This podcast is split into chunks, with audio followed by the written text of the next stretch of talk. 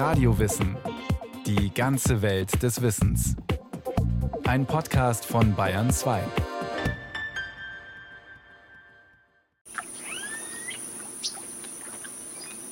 Nachts auf einem Nebenfluss des Amazonas in Brasilien. Der Zoologe Bernd Kramer sitzt in einem Ruderboot. Über Kopfhörer lauscht er der Unterwasserwelt. Das war in der Nähe von Manaus am Rio Negro und unter den Hausbooten kann man feststellen, dass große Gruppen von Eigenmannien leben. Eigenmannien sind Glasmesserfische. Langgestreckt und spitz zulaufend erinnern sie optisch an ein Messer. Manche Arten werden bis zu einen Meter lang. Sie besitzen ein Organ, das ein elektrisches Signal von sinusähnlicher Kurvenform aussendet – Bernd Kramers Kopfhörer ist so ausgestattet, dass er wie eine Radioantenne funktioniert. Die elektrischen Signale der Eigenmannien werden für ihn hörbar. Dort ist mir aufgefallen, im Ruderboot auf dem Wasser, dass die in der Gruppe sehr harmonische Chöre bilden und dass sie sich in den Frequenzen auseinanderspreizen. Ganz offensichtlich Rücksicht aufeinander nehmen, dass keiner mit derselben Frequenz entlädt wie der Nachbar. Bernd Kramer hat in Laborexperimenten herausgefunden, dass die Eigenmannien Signale unterscheiden können, die für das menschliche Ohr absolut gleich klingen, tatsächlich aber andere Strukturen aufweisen. Für den Menschen nur mit einem Oszilloskop zu erkennen. Das ist eine faszinierende Welt, die uns natürlich äh, so verschlossen war, hat jemand mal so schön gesagt, tropische Flüsse sind äh, so unerforscht wie die Rückseite des Mondes. Seit über 40 Jahren arbeitet Bernd Kramer zum Thema elektrosensible Fische. Wie in der Wissenschaft üblich, sind die Forschungsergebnisse hauptsächlich in Fachjournalen veröffentlicht worden, wodurch vor allem ein relativ kleiner Kreis von Wissenschaftlern davon erfahren hat.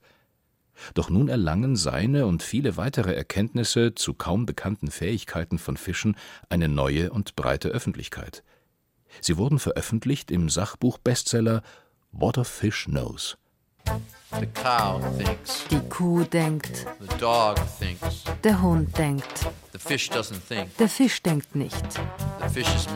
Der Fisch ist stumm.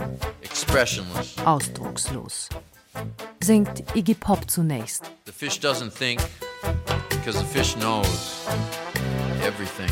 Doch dann weiß er es besser.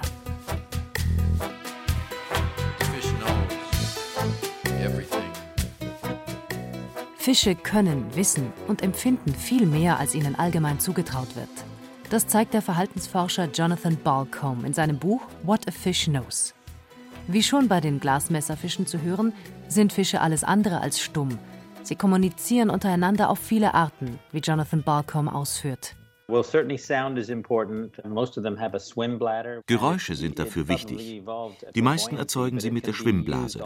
Sie lassen sie vibrieren oder reiben sie an benachbarten Organen. Einige Arten produzieren sie mit den Zähnen oder den Gräten. Manche tragen die Geräusche, die sie erzeugen, schon im Namen sowie der Trommelfisch oder der Grunzer. Letzterer grunzend in einem Fischchor zu hören, gemeinsam mit einem Riesenzackenbarsch, der wie ein Nebelhorn klingt, und den sanften, aufsteigenden Vokalisationen eines Fledermausfisches. Aufgenommen von Wissenschaftlern vor der westaustralischen Küste. Fische hören über kleine, hinter den Augen liegende, flüssigkeitsgefüllte Röhrchen, die ganz ähnlich dem Innenohr der Landwirbeltiere funktionieren. Menschen über Wasser bleibt die akustische Unterwasserwelt verschlossen, außer man geht vor wie Fischer vor der ghanaischen Küste, von denen Jonathan Balcom in seinem Buch berichtet. Die halten ein Ohr an ihr im Wasser tauchendes Paddel und hören so das Knurren, Grunzen und Wimmern der Fische in der Nähe. Also Aber Fische haben noch weitere Kommunikationskanäle. Bei Bernd Kramers Glasmesserfischen ist es Elektrizität. Also es werden aber auch Geruchsstoffe genutzt. Wasser ist für deren Übertragung ein sehr gutes Medium. Wenn sie Angst haben, verbreiten Fische Stoffe, durch die Artgenossen schnell wissen, dass Gefahr droht.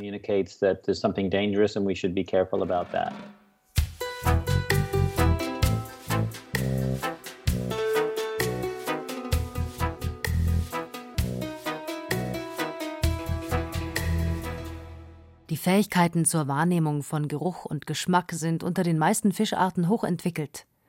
Die Geruchsfähigkeit von Haien etwa ist zehntausendmal sensibler als die des Menschen. Weil Fische von dem Stoff umgeben sind, in dem Geruch und Geschmack transportiert werden, können die Nerven dafür überall am Körper sitzen. Karpfen zum Beispiel besitzen bis zu 300 Geschmacksnerven pro Quadratzentimeter Körper. Zur Kommunikation nutzen Fische aber auch Berührungen untereinander. Sie reiben ihre Körper aneinander, nicht nur während der Paarungszeit. Der Putzerfisch etwa unterbricht manchmal seinen Reinigungsservice beim Raubfisch und wedelt stattdessen sanft mit den Flossen gegen dessen Körper. Er tut das wahrscheinlich, um ihm zu gefallen, damit dieser Kunde zufrieden ist und beim nächsten Mal wieder ihn aufsucht, um sich putzen zu lassen. Unter Wasser gibt es ein großes Spektrum an unterschiedlichen Umgebungen, die jeweils andere Anforderungen an die Sinne stellen und diese formen. Was die Sehkraft angeht, so ist schon seit den Experimenten des Verhaltensforschers Karl von Frisch Anfang des 20. Jahrhunderts bekannt, dass die meisten Fische mehr Farben unterscheiden können als Menschen. Einige Fischarten sehen und nutzen das für Menschen außerhalb des sichtbaren Spektrums liegende UV-Licht. Buntbarsche, Stichlinge und Guppies etwa. Andere Arten nehmen polarisiertes Licht wahr.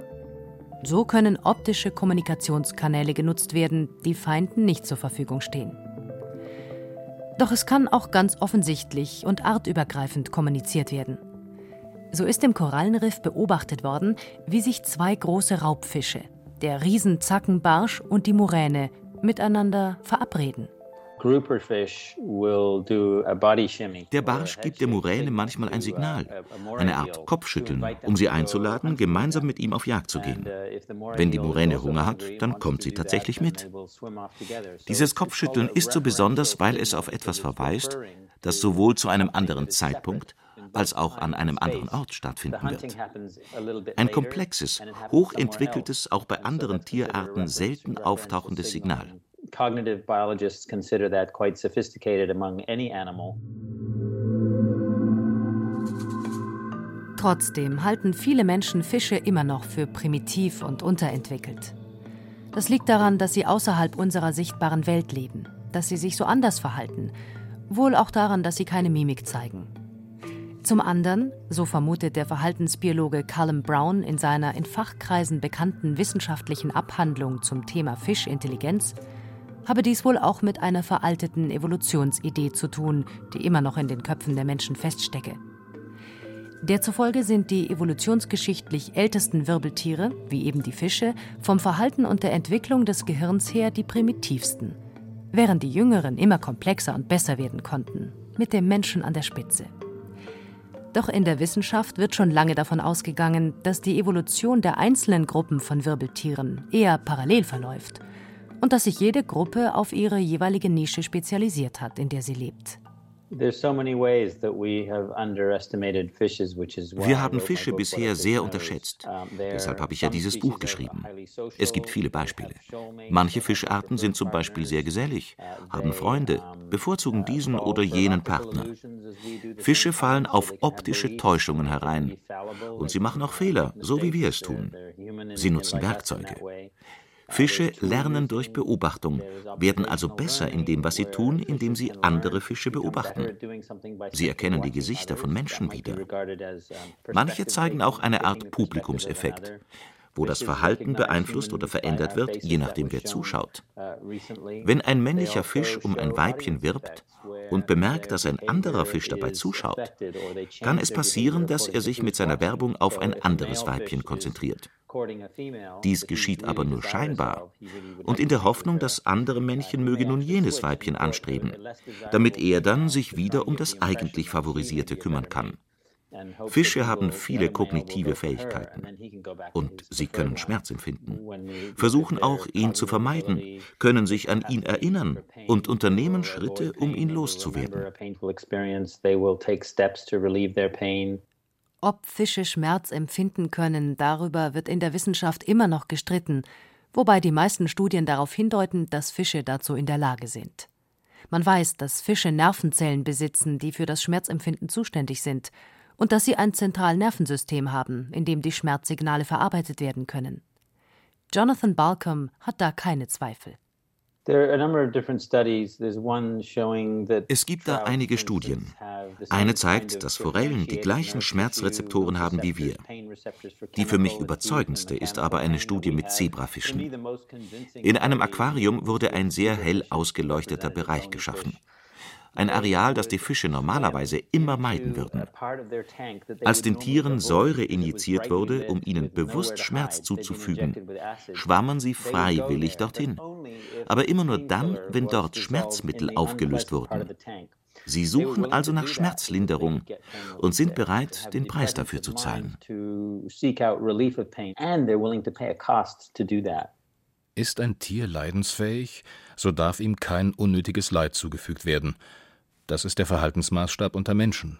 Das ist aber auch so im Tierschutzgesetz festgehalten. Klar ist aber auch selbst im Tierschutzgesetz nicht, da sind sämtliche Wirbeltiere enthalten und damit auch die Fische. Ursula Wolf ist Professorin für Philosophie an der Uni Mannheim. Sie gilt als Deutschlands profilierteste Expertin für Tierethik, bei der der menschliche Umgang mit Tieren thematisiert wird. Die Fische galten, glaube ich, lange Zeit tatsächlich als nicht leidensfähig. Und inzwischen würden die meisten sagen, dass einfach alle Wirbeltiere und auch Fische eben leidensfähig sind. Wobei im Übrigen bei Belcom ja auch deutlich ist nicht, und da gibt es ganz verschiedene Arten mit sehr verschiedener physiologischer Ausstattung, nicht? Und die einen mögen leidensfähig sein und die anderen vielleicht ganz wenig. Da gibt es gigantische Unterschiede innerhalb der Fischarten. Den Billionen Unbekannten so lautet die Widmung, die Balcom seinem Buch voranstellt.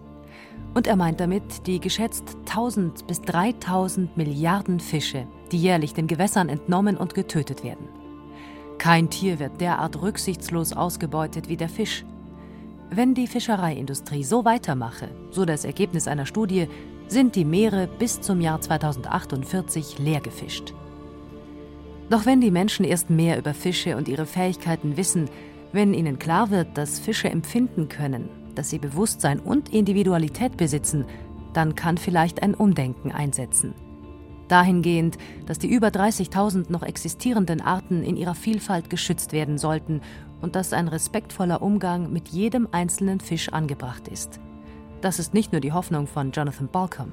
Nun, das ist natürlich eine der Kernaufgaben, die ich für dieses Aquarium hier verstehe. Guido Westhoff ist Leiter und Kurator des Tropenaquariums Hagenbeck in Hamburg. Die Menschen sehen überhaupt erstmal einen lebenden Fisch. Fisch ist in erster Linie Nahrungsmittel und äh, Fisch kennen die meisten nur vom Teller.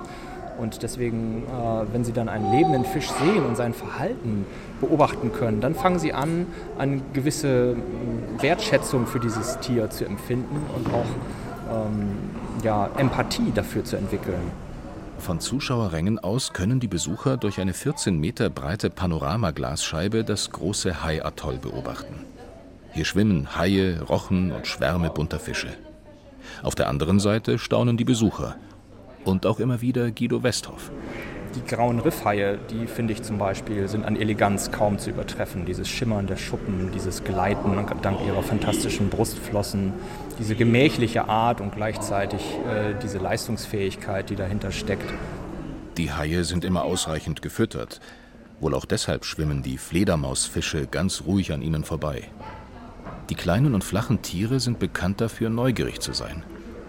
Es wurde schon häufiger beobachtet, dass sie Tauchern nachschwimmen und an deren Ausrüstung oder den Fingern knabbern. Die erkennen sich ganz genau und wissen ganz genau, wo sie was wann finden. Diese Tiere sind mit jeder Faser, zeigen sie einem, ich bin absolut der Herr meines Lebensraums und ich weiß, was hier Gefahren lauern und wo ich hin muss, um das zu bekommen, was ich brauche, um zufrieden zu leben. In der Gruppe der Fledermausfische schwimmt ein Fisch mit, der eigentlich nicht dazu gehört. Man sieht auch einen kleinen Spatenfisch, das ist gar kein Fledermausfisch, ähm, der aber einfach aufgrund dieser ähnlichen Form sagt, ach, ich gehe jetzt mal mit euch, das ist ganz okay. Das heißt, die Fische haben offensichtlich ein Bild im Kopf, wie sie selber aussehen und äh, folgen dann dem, was, äh, was irgendwie ihrer Meinung nach ähnlich ist. Also das, je genauer man schaut, desto komplexer ist das Verhalten. Noch faszinierender wird das Erlebnis, wenn man sich bewusst wird, dass die Beobachtung nicht einseitig stattfindet. Natürlich können alle Fische hier durch die Scheibe die Besucher sehen. Bevor er Leiter und Kurator des Tropenaquariums wurde, hat Guido Westhoff als Biologe an der Uni Bonn gearbeitet. Dort wurde ein Süßwasserbarsch trainiert, an einem Platz zu warten, bis eine kleine Kugel im Wasser vibriert. Es ging darum herauszufinden, wo die Wahrnehmungsschwelle des Fisches liegt. Der stand wirklich vor dieser Kugel, rührte sich überhaupt nicht und wartete da drauf. Und man konnte nicht sehen, dass diese Kugel vibriert hatte. Und so, sobald die dann vibriert hatte, es wurde natürlich elektronisch gesteuert, schoss der also dahin, wo er dann die Belohnung kriegte. Also da war ich, da habe ich zum ersten Mal wirklich gesehen, mein Gott, ich hätte nie gedacht, dass ein Fisch so aufmerksam, so, der, der rührte sich nicht, um auch ja jede Vibration wahrzunehmen. Das fand ich so irre, wie der also kapiert hat, worum es ging und darauf wartete, dass dieses Experiment losging. Also da kriege ich heute noch Gänsehaut, wenn ich das sehe. Guido Westhoff ist als Kurator dafür verantwortlich, welche Fische im Tropenaquarium zu sehen sind. Er beschäftigt sich aber auch in seiner Freizeit mit der Unterwasserwelt, ist seit 30 Jahren als Taucher aktiv. Das Futter für die Tiere im Aquarium importiert er aus England weil ich wirklich darauf achte, dass sowohl äh, das Futter aus vernünftigen Fanggebieten kommt, die nachhaltig sind, als auch, dass die Fangmethode nachhaltig ist. Also zum Beispiel mit Handlein ähm, die Makrelen gefangen werden oder wirklich von Hand auch die Garnelen gefangen werden. Und äh, das ist oftmals eine Herausforderung, da wirklich genügend ähm, ethisch vertretbares äh, Futter zu bekommen. Und äh, ja, dass ich das hier in Hamburg neben dem Fischmarkt aus England importiere, zeigt schon, wie schwierig das manchmal sein kann. Die Methoden der industriell betriebenen Fischerei sind fatal. Mit riesigen Ringwadennetzen werden zum Beispiel ganze Thunfischschwärme dem Ökosystem entnommen, wodurch die Reproduktionsfähigkeit der ohnehin stark befischten Tiere weiter eingeschränkt wird.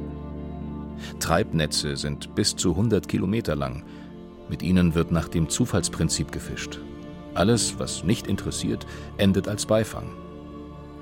Auch bei der Schleppnetzfischerei gibt es 80 bis 90 Prozent unerwünschten Beifang. Bei den Grundschleppnetzen wird zusätzlich der Meeresgrund und alles, was auf ihm lebt, zerstört.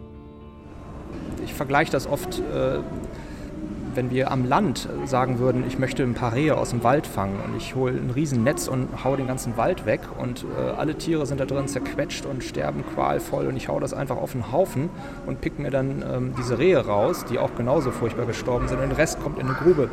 Es gäbe einen unglaublichen Aufschrei. Und genau dasselbe passiert aber mit so einer Schleppnetzfischerei, die so ein ganzes Riff einfach mitnimmt oder was auch immer da lebt und sich dann ihre 10% ähm, Zielart rauspickt und da sagt keiner was dazu und isst den Fisch gemütlich. Das kritisieren auch Wissenschaftler und Autoren wie Jonathan Balcom und Callum Brown. Fische erhalten kaum das gleiche Maß an Mitgefühl und konkretem Tierschutz wie die warmblütigen Wirbeltiere. Bei ihnen wird doch immer noch von so und so vielen Tonnen Bestand gesprochen und nicht von einzelnen Individuen. Und dieser Tierschutz ist in der Massenfischerei äh, völlig ausgehebelt. Wird nicht mal hinterfragt. Also, dass die da ersticken und ähm, lebend irgendwo ins, im Eis landen oder zerquetscht werden oder, oder, oder, oder völlig umsonst getötet werden, auch das ist gegen das Tierschutzgesetz. All diese Dinge sind bei der Fischerei ausgehebelt. Ich verstehe das nicht. Das ist natürlich eine große Lobby. Den Tierschutz tatsächlich auf Fische anzuwenden, das hätte so gewaltige Auswirkungen, schreibt Callum Brown in seiner Abhandlung, dass es die mächtigen Lobbyverbände derzeit kaum zulassen würden. Denn nicht nur die industrielle Fischerei müsste ihr Vorgehen ändern, auch die Angler, etwa vier Millionen gibt es hierzulande, müssten dies tun. Fische aus Freude am Sport zu angeln und zu töten oder um sich mit anderen Anglern zu messen, ist tierschutzwidrig. Aquakulturen wären aus Sicht der Tierethik keine Alternativen, so Ursula Wolf. Und dann haben wir bei den Fischen dasselbe wie bei den Säugetieren, nämlich Massentierhaltung. Und Massentierhaltung ist immer Leiden für die Tiere. Auch die Haltung im Aquarium ist nicht unproblematisch. Guido Westhoff wird im Tropenaquarium auch darauf angesprochen. Ich bin oft gefragt worden von Leuten, ach Mensch, der arme Fisch, ist das denn hier groß genug und hat er denn genug Freunde und sowas alles? Und ähm, sage ich ja genau, dafür schwimmt der Fisch aber hier. Behalten Sie sich diese Empathie und möglichst auch an der Fischtheke. Und wenn man einmal so ein Gefühl entwickelt hat, dann kann man eigentlich an der Fischtheke nur noch fragen, wie ist der gefangen worden, war das nachhaltig, was war das für eine Fangmethode und so weiter und so fort.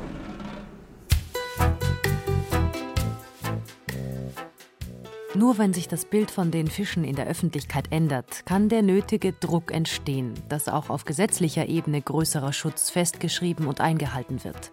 So der Verhaltensbiologe Callum Brown in seinem Artikel zur Intelligenz von Fischen. Jonathan Balcom präsentiert in seinem Buch What a Fish Knows nicht nur Ergebnisse wissenschaftlicher Forschung, sondern auch Anekdoten und Interpretationen, die nicht wirklich überprüft werden können. Doch tatsächlich lässt sich wohl nur auf diesen Wegen das für die öffentliche Meinung so wichtige Mitgefühl mit Fischen herstellen. Im Aquarium, im Film bei Findet Nemo und mit persönlichen Geschichten, wie der vom Diskusfisch Jasper. Die Frau, die mit ihm lebte, kam nach Hause von der Arbeit. Und sie spielten dann immer ein Spiel. Sie rannte vor dem Aquarium hin und her. Und Jasper darin tat es ihr dann nach, schwamm mit der Laufenden hin und her. Nach dem Spiel legte die Frau manchmal ihre zu einer Schale geformten Hände ins Wasser. Jasper schwamm dann auf die Seite und in diese Handschale hinein, blieb dann auf der Seite liegen und ließ sich von ihr mit dem Daumen streicheln. Diese Kommunikation zeigt den Spaß am Spiel, den Fische haben, und die Freude an der Berührung. Ich habe mit vielen Aquarienbesitzern gesprochen und weiß, dass einige von ihnen enge Freundschaften zu ihren Fischen entwickeln. Ein Fisch ist ein Individuum, hat einen eigenen Charakter, Bedürfnisse, Wünsche, Überzeugungen und ein Leben eine eigene Biografie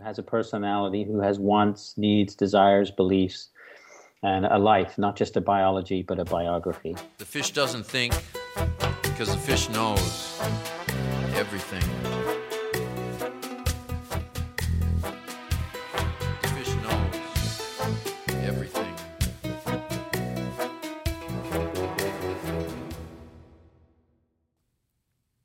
Sie hörten Fische, die unterschätzten Lebewesen von Marco Pauli. Regie Frank Halbach. Technik Monika Xenger. Es sprachen Berenike Beschle, Christian Baumann und Johannes Hitzelberger.